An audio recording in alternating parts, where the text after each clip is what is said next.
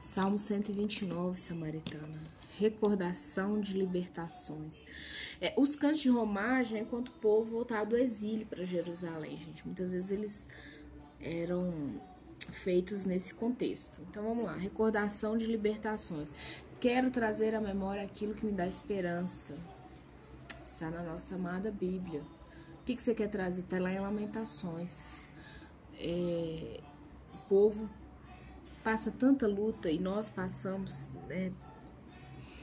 Se você não trazer a memória que te traz esperança, que é um dos ativos da fé, você está lascada. Então vamos lá. Versículo Muitas vezes me angustiaram desde a minha mocidade. Quando eu li isso aqui eu ri, gente, porque eu já passei isso aqui. Deus muito nova. É muito bel. Israel que o diga, né? Eu que o diga.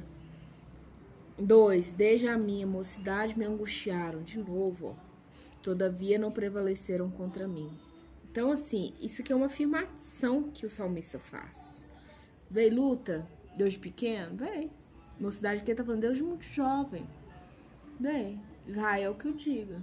Eu, pode falar seu nome, eu que o diga. Mas o final do 2 fala: Todavia não prevaleceram contra mim. Por quê? Boa mão do Senhor, filha. 3. Sobre o meu dorso, dorso é costas. Lavraram os aradores. Gente, lavrar até é você passar o rastelo. Hoje em dia você tem as máquinas, né? É, de última geração, os tratores para isso, mas é um rastelo.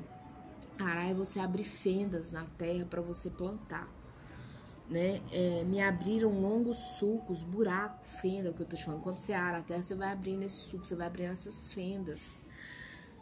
Então, assim, lá é sobre o meu dor, sobre as minhas costas. Ele tá falando aqui de escravidão, né?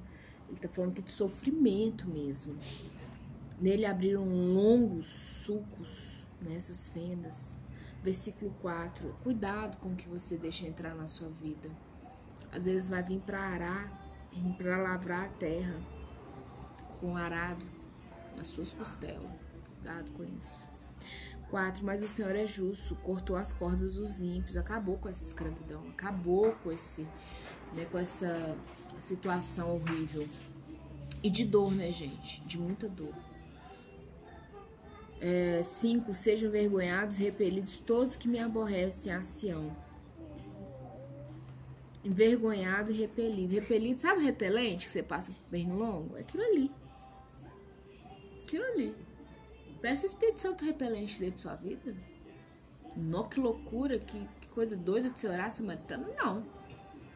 Senhor, seja um repelente na minha vida. Tudo aquilo, Pai, tudo aquilo que não for do Senhor, repele.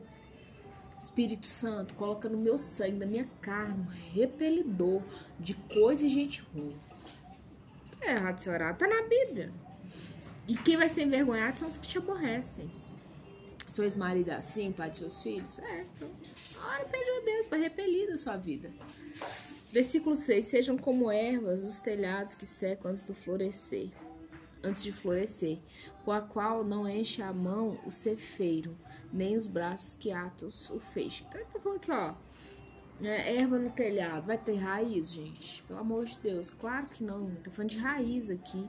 Então, se não tem raiz, não vai florescer, o ceifeiro né, não vai ter o que trazer, não tem feixe para trazer, não tem nada. Hum. Sem raiz vai morrer pouquinho, rapidinho. Por isso você tem que pedir a Deus para repelir, Samaritana sobre a vida dos seus filhos. Pede a Deus o repelente dele, com os seus filhos também, mais amizades, sabe? Entrou na sua canoa para encher seu saco, bota pro lado de fora.